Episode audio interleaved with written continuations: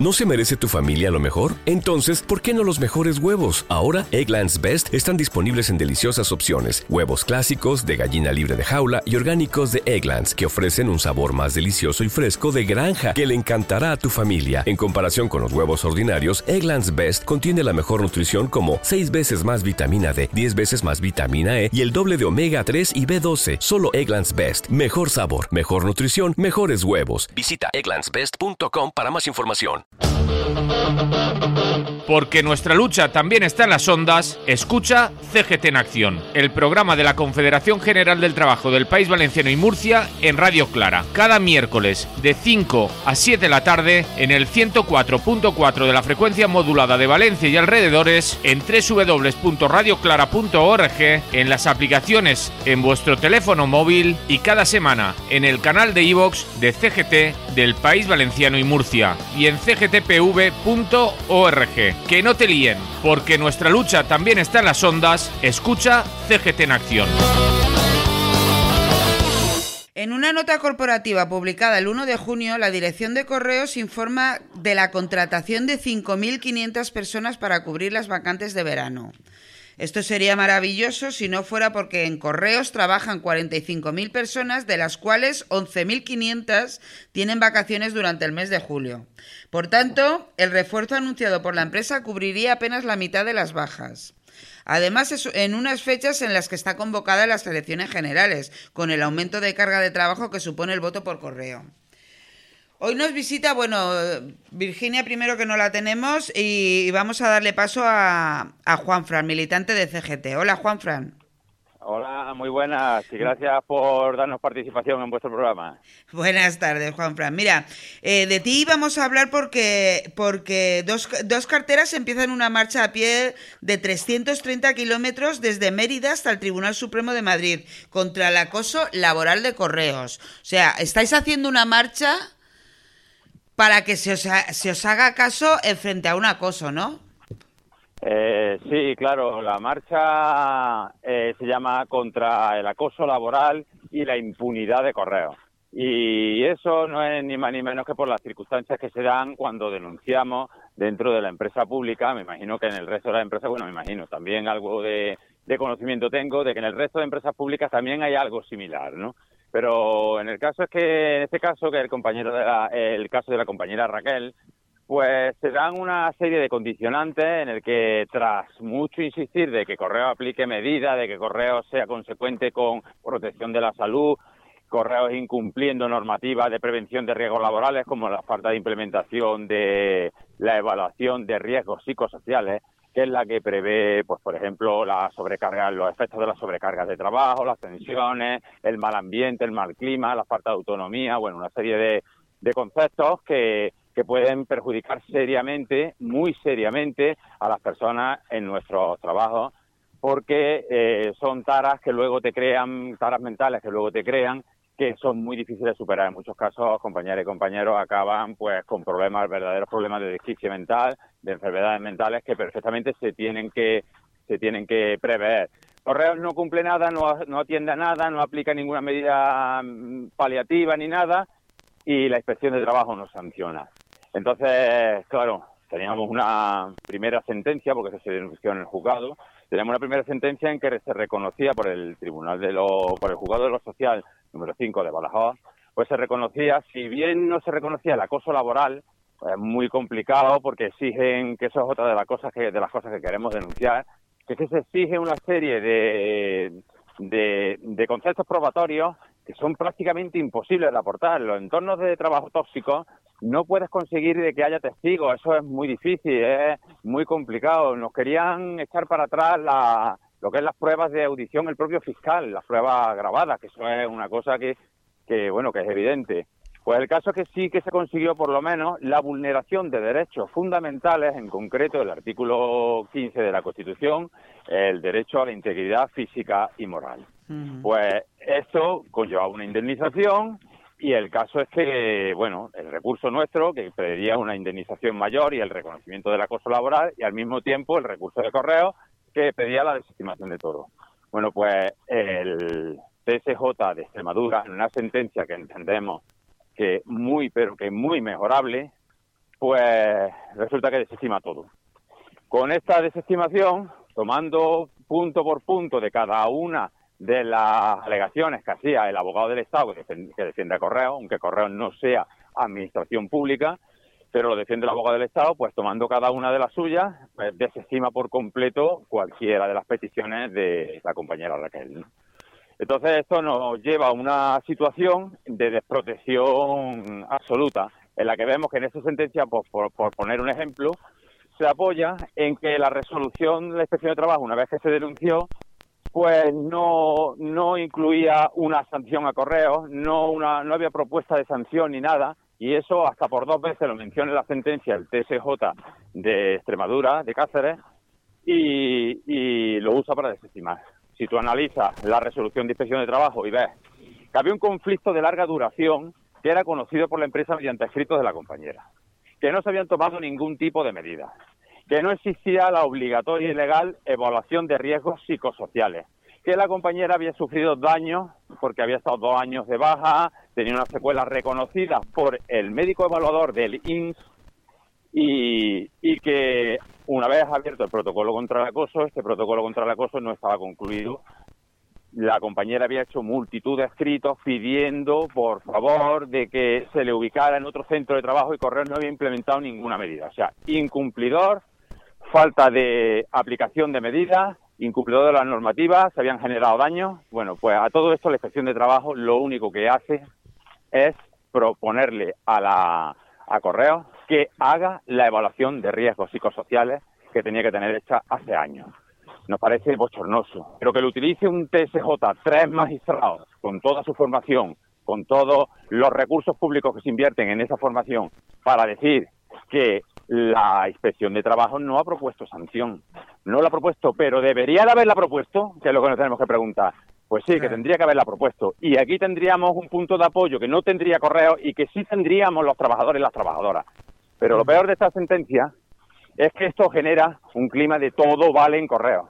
Y en lo que estamos viviendo, con la amazonización de correo, con la introducción dentro del mercado de la paquetería de forma salvaje, con los recortes de plantilla y con el autoritarismo que estamos viendo cada vez más, esto genera un escenario bastante peligroso. En concreto, la compañera Raquel, en su nuevo destino, que es en Almonte, Huelva, pues se le está generando una situación así. Están desde la jefatura, la más alto rango, le están y haciendo la vida imposible. Y esto abierto Claro, se sienten protegidos, ¿no? Se, se sienten respaldados con esta... Claro, entonces, bueno, pues, ¿qué hemos visto? Pues hemos visto que la acción directa es la única manera que tenemos de sacar esto a la luz. Por eso queremos crear eh, esta, este, ese debate social, que creemos que los trabajadores y las trabajadoras podemos hacerlo por nuestros propios medios también, mediante acciones de este tipo.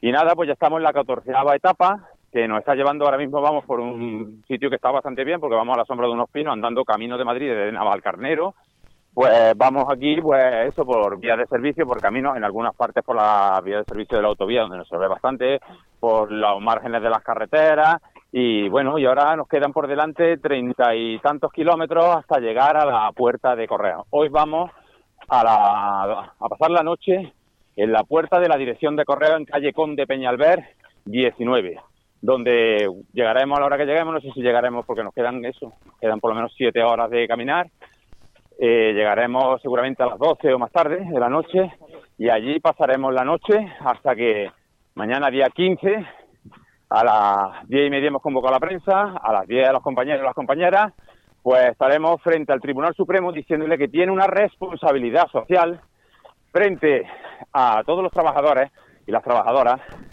de que no se puede consentir de que casos tan graves, tan flagrantes el de la compañera Raquel queden absolutamente sin ningún tipo de castigo.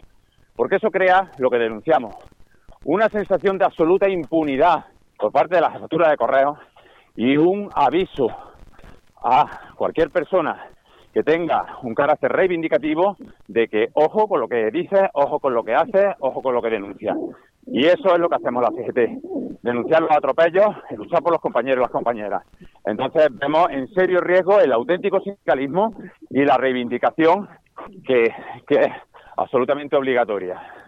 Pues nada, el caso es que esto es lo que estamos llevando a cabo y lo que quisiéramos que tuviera difusión, que tuviera el, apoyo de... ¿Qué, apoyo estáis teniendo? Por el camino me imagino que la gente os estará apoyando, pero ¿cuántos habéis salido? Porque yo he dicho dos, pero me parece que vais más, ¿no? Bueno, eh, quizás habría que comprender un poco cuál es la mecánica de las marchas. Cuando se organizan marchas, eh, participar en una marcha requiere un tiempo, no, estos son 15 días. La compañera y yo estamos de vacaciones. Mm. Hemos cogido nuestras vacaciones para dedicarlo a esta reivindicación y esta lucha, ¿no? Pero ¿quién puede hacer esto? Normalmente las marchas se hacen por personas que están en paro, fijos mm. discontinuos, eh, temporeras.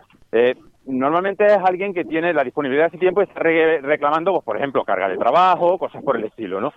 Estar 15 días sin ir al trabajo o lo hacen tus vacaciones y tal. ¿Quién se organiza para hacer una medida de este tipo? Hombre, pues no es tan común que sea personal con trabajo fijo como el personal de correo eh, quien haga este tipo de acciones así. Entonces, que sea una marcha voluminosa eh, no es lo que se pretendía.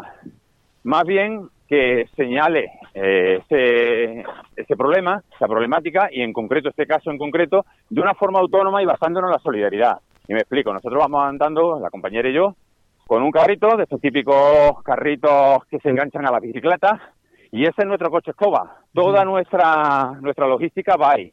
Somos absolutamente autónomas. Llevamos todo ahí, llevamos la tienda de campaña, llevamos el infernillo para cocinar, llevamos pancartas, megáfonos, llevamos todo porque vamos haciendo actos en los sitios y una cosa muy importante es que para el aseo y para mm, lo que es la logística de cargar, enchufar los aparatos y tal, cargar los móviles, lo hacemos mm, apelando a la solidaridad. Solidaridad de ayuntamientos que nos ceden instalaciones deportivas o espacios públicos para que podamos estar allí y, hombre, pues sí que tendríamos que agradecer. No quisiera ahora mismo dejarme alguno en el tintero, pero sí que hay varios, sobre todo en la comunidad extremeña, donde la provincia de Cáceres, donde nos han apoyado bastante, ¿no?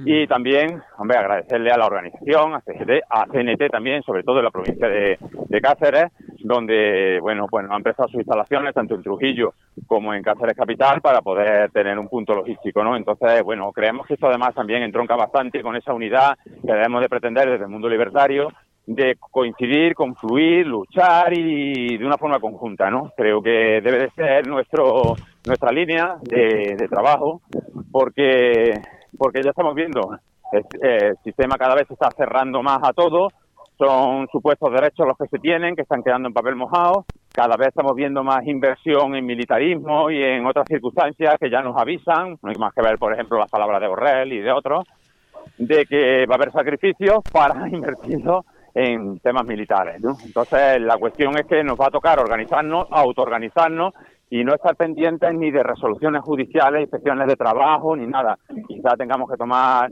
por nuestra propia mano la iniciativa y esto pues pretende ir en esa línea, ¿no? Entonces, crear un debate público y activar a la, a la, sociedad, ¿no?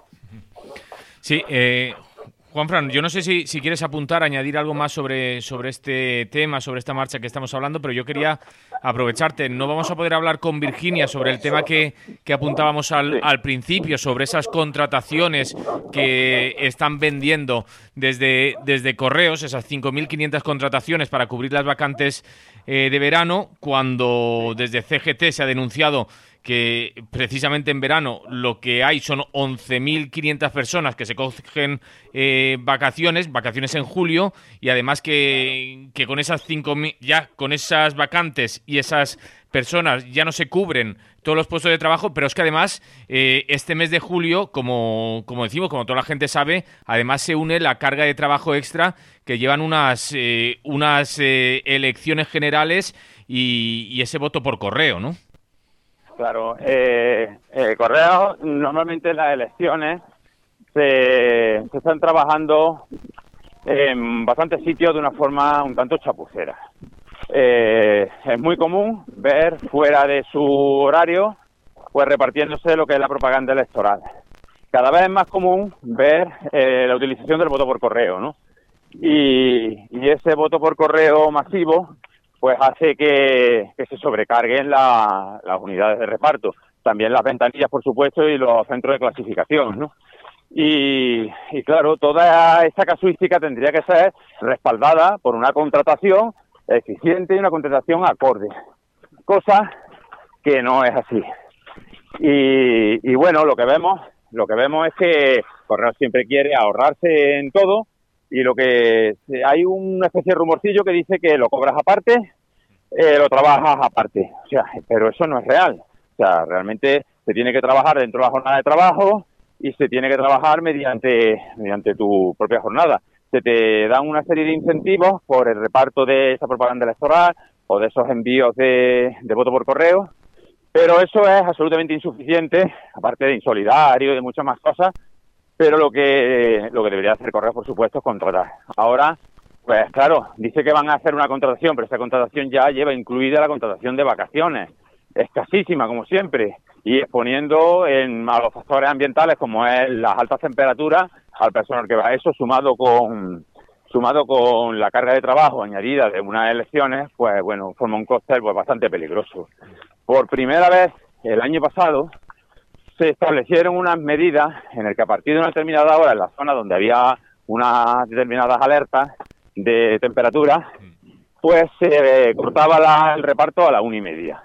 Y bueno, pues eso eh, fue consecuencia de dos fallecimientos que hubo en la Comunidad de Madrid de personas que trabajaban en la calle, compañeros que trabajaban en la limpieza viaria y ante esa situación pues Correo tuvo que establecer alguna medida. Yo llevo 25 años en Correo y nunca había visto eso. Y olas como esa ha habido bastante.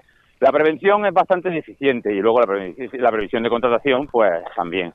Entonces, bueno, eso es lo que lo que estamos viendo que se hace a bombo y platillo un anuncio de contratación, pero se nos está tratando de tomar el pelo porque esa es la contratación de vacaciones, no el refuerzo de el refuerzo mm, correspondiente a la sobrecarga de trabajo que conllevan las elecciones. Entonces lo vamos a ver muy complicado. Hay mucha presión, mucha presión para que se pueda sacar al mismo tiempo el servicio postal universal al que estamos obligados como prestadores de, del mismo.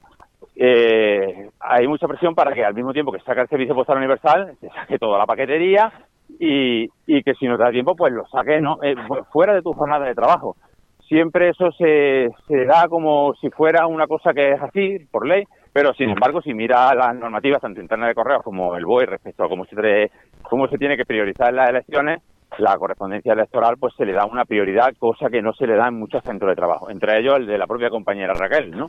A la que, bueno, con ese tema la han estado también presionando y, y hay mucha tela que cortar también con eso, ¿no? Pero bueno, lo que sí tenemos que decir, y lo digo en nombre de la compañera, que es la que ha asistido a esta reunión y algo me ha transmitido y tal, y, y bueno, como podéis comprender, las circunstancias en las que estamos no estamos tan al día como deberíamos estar, porque bueno, estamos en camino, haciendo horas y horas y horas y sin mucha posibilidad de conectarnos ni de, ni de leer. Pero sí deciros de que es una tónica en correo el no querer contratar lo suficiente y el sobreexplotar a los compañeros y las compañeras, ¿no? Mm. Entonces, bueno, esa es la denuncia básica que hacemos respecto a esta campaña electoral de las elecciones generales y que se va a resentir mucho el servicio postal y, por supuesto, el personal que lo, que lo ejercemos, ¿no? Muy bien, Juanfra, pues no nos queda nada más que deciros que mucha suerte en el camino, que esperamos que, que sea visible. Nosotros ponemos nuestro granito de arena y esperamos que, mañana la, prensa acuda a la convocatoria que tenéis y, se haga visible el la, el la problemática que tenéis. Muchísimas pues gracias por participar. queríamos decir una última cosa, si no lo pues adelante. y esta noche la pasamos en la puerta de correo en Madrid, calle Conde de Peñalver 19. Estaremos allí y de ahí, luego a las 10, eh, tenemos convocado a todas las personas que bien trabajen en turno de tarde, en turno de noche o que tengan disponibilidad para que en la Plaza de la Villa de París, donde está la sede del Tribunal Supremo, pues acuda mañana día 15 allí en Madrid a hacer esta protesta en contra de eso, de la impunidad que tiene Correo frente al acoso laboral, frente a las instituciones y contra el acoso laboral y contra todas estas presiones a los trabajadores. Es que nada, muchas gracias por habernos dejado este espacio y perdonad si me extendí. Nada, gracias, gracias a vosotros por esa lucha. Y ánimo. Pues nada. Salud. Estamos en el camino. Salud, compa. Salud, compañera. Perquè la nostra lluita també està a les zones, escolta CGT en Acció, el programa de la Confederació General del Treball del País Valencià i Múrcia a Ràdio Clara. Cada dimecres de 5 a 7 de la vesprada al 104.4 la freqüència modulada de València i voltants, a les 3 www.radioclara.org i aplicacions al vostre telèfon mòbil. I cada setmana al canal de iVox de CGT del País Valencià i Múrcia i a cgtpb.org. Que no et maregen, perquè la nostra lluita també està a les. Escolta CGT en Acció.